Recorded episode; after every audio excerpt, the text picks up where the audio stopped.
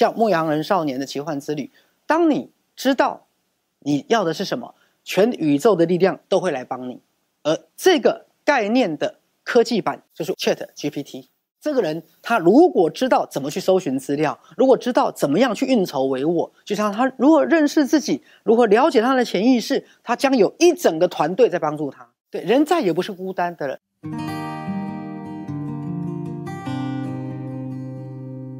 呃，谢谢主持人今天啊提出这么夯的一个主题哈。那因为第一个，徐医师是一个精神科医师。那第二个背景当然就是在赛斯身心灵的领域里面啊，前后大概三十五六年了，所以当然我的角度就会比一个比较不一样的角度哈。那第一个角度，我会觉得啊，Chat GPT 啊，或是 GPT Four 或是 Auto GPT，其实我觉得都是一个必然的发展。我先举一个科幻小说的例子啊，大家如果记得以前很早有一系列的。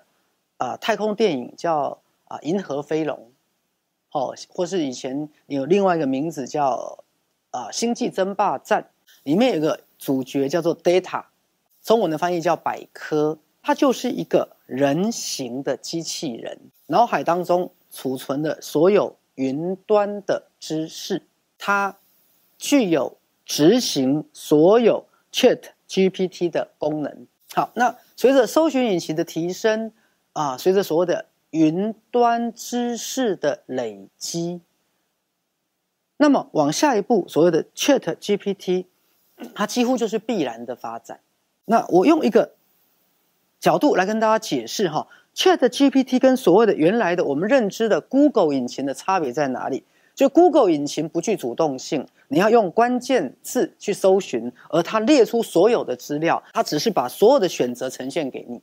它不帮你选择，它也不帮你整理，它甚至是用搜寻的最频繁出现的次数，或是有人加了广告费，把它调到前面，用经济或搜寻次数来决定它呈现资料给你的个方式。所以，Google 本身它是被动的，它只是呈现资料，但是 Chat GPT 是它会开始具有组织功能。比如说，你告诉他我要写一篇啊关于啊赛斯心法跟健康的一篇论文，你看你要一千字、三千字、五千字，他可以根据你的需求而写一篇论文给你。好，比如说你你说我希望针对的是小小朋友，请给我简单版，哦，开给一个简单版。好，我现在需要的是针对科技人才，那请给我一个用科技术语写出来的赛斯心法，他可以用科技术语。过去一个人要很有力量，必须我是个领导人，我下面有一整个团队帮我引领对策，我下面有一整个团队，哈，几百个人帮我收集资料。好，现在 Google 取代了这几百个人收集的资料，好，那资料收集来的，那我我没有分析啊，我我没有那些参谋，我没有那些哈分析员啊、分析师啊，那整个 Chat GPT 它又取代了这些分析师的功能的。好，那许医师其实是抱着一个正向。有意义的角度哈，当然我知道有些人就会开始恐惧了啊。第一个就是恐惧以前最有名的那个魔鬼终结者 Skynet 天网有智能的 AI，最后取代人类甚至消灭人类。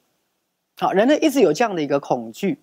大多数大家担心的是某些行业被取代。各位，你有没有发现 Chat GPT 取代不了的？其实就是所谓的创造性行业，好，比如说创作者，比如说心理治疗师，所以在所谓的 routine 的部分，所谓的劳力的，所谓的资料的搜寻，人们就不用再去伤这些脑筋了，而可以由这些软体来帮你做到。那当然，很多人也会担心，啊，它是不是局限了我们的选择性，局限了我们的想象力，局限了我们的可能的一个。自己的自由意志，那当然有可能，但是重点是你还是发号施令的那个人。学过身心灵的人都听过一个术语，叫做向宇宙下订单。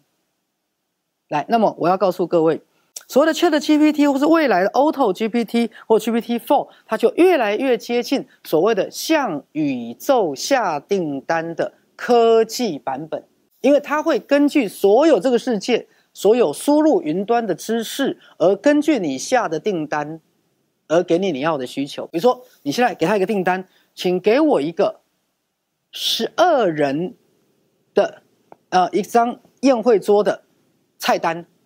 这十二个人他是什么样的背景？比如说，他可能是糖尿病患者，或是他可能是呃一个重口味的，或是他是需要新奇口味的。这个 Chat。啊，GPT 它就会根据你要的讯息，给你十二道菜的菜单，并且其做法都会给你。徐师加讲关键语了，Chat GPT 它其实就是一个科技化角度的潜意识。Chat GPT 其实就是我们的潜意识，就是一个领导人他辖下的所谓的智囊团。比如说，我是一个主管哦，我我跟 CCTV 的主任说，哎，主任，麻烦您一个方案。怎么样把赛事心法用大众能够接受的，发挥出许医师的专长，然后适合现在年轻人口味的影片，请朝这个方向给我一个方案。来，你是不是变成我的 Chat GPT 了？对任何一个主管来讲，他的每一个单位的部门都是他的 Chat GPT。将来不是一个人，一个人在家工作就可以代表千军万马。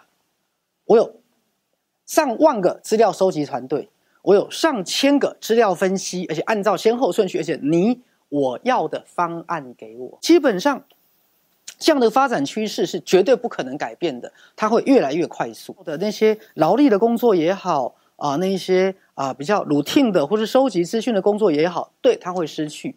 但这就表示人在往上提升，人在往上提升，意思是说，到时候人类会有个觉醒。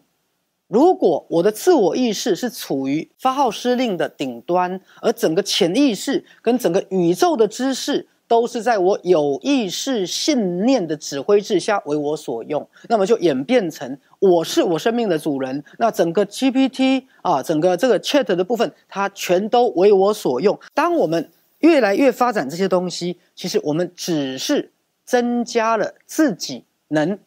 指挥的范围，这个人他如果知道怎么去搜寻资料，如果知道怎么样去运筹帷幄，就像他如何认识自己，如何了解他的潜意识，他将有一整个团队在帮助他。所以他对任何的一个单一的人类，他更把每一个人类往全我的方向推进。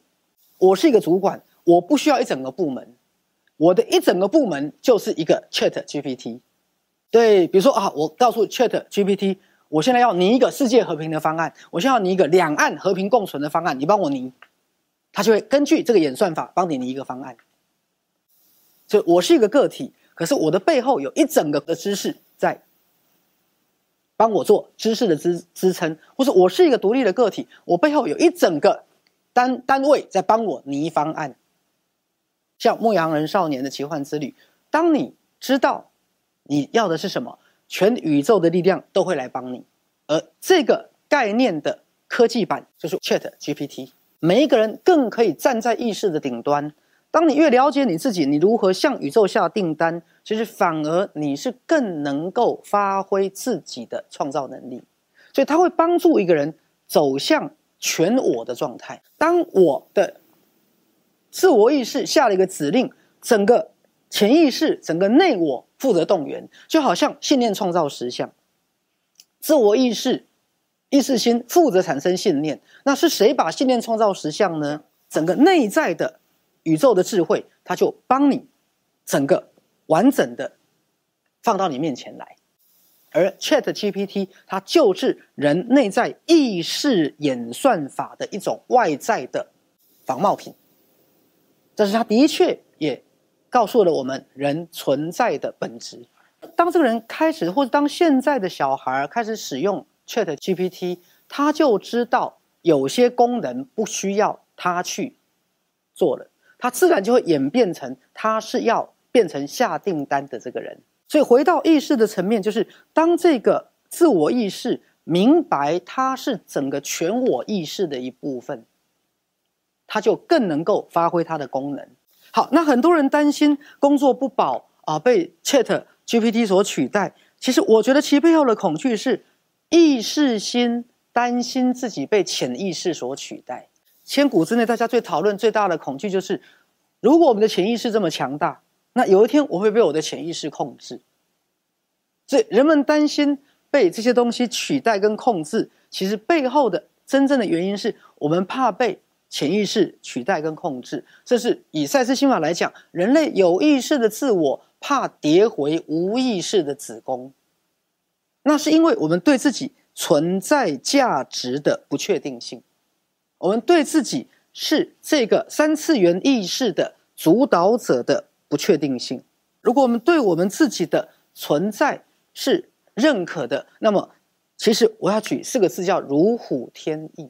各位，其实你跟 Chat GPT 的关系，最后会回应到什么？回应到你跟自己的潜意识的关系，回应到你跟你的内我的关系。回应到，当你知道你的天命是什么，全宇宙的力量都会来帮你。当你知道如何向宇宙下订单，宇宙就会回应你的需求。对，人再也不是孤单的了，人一辈子一整个科技的力量所支持，人也被一整个内在潜意识的力量所支持。人的独特性，人跟自己内在的连结的关系出现的。最后，人不是寻求外在客观标准化的产物，而人最后在寻求。成为自己独一无二的创造者。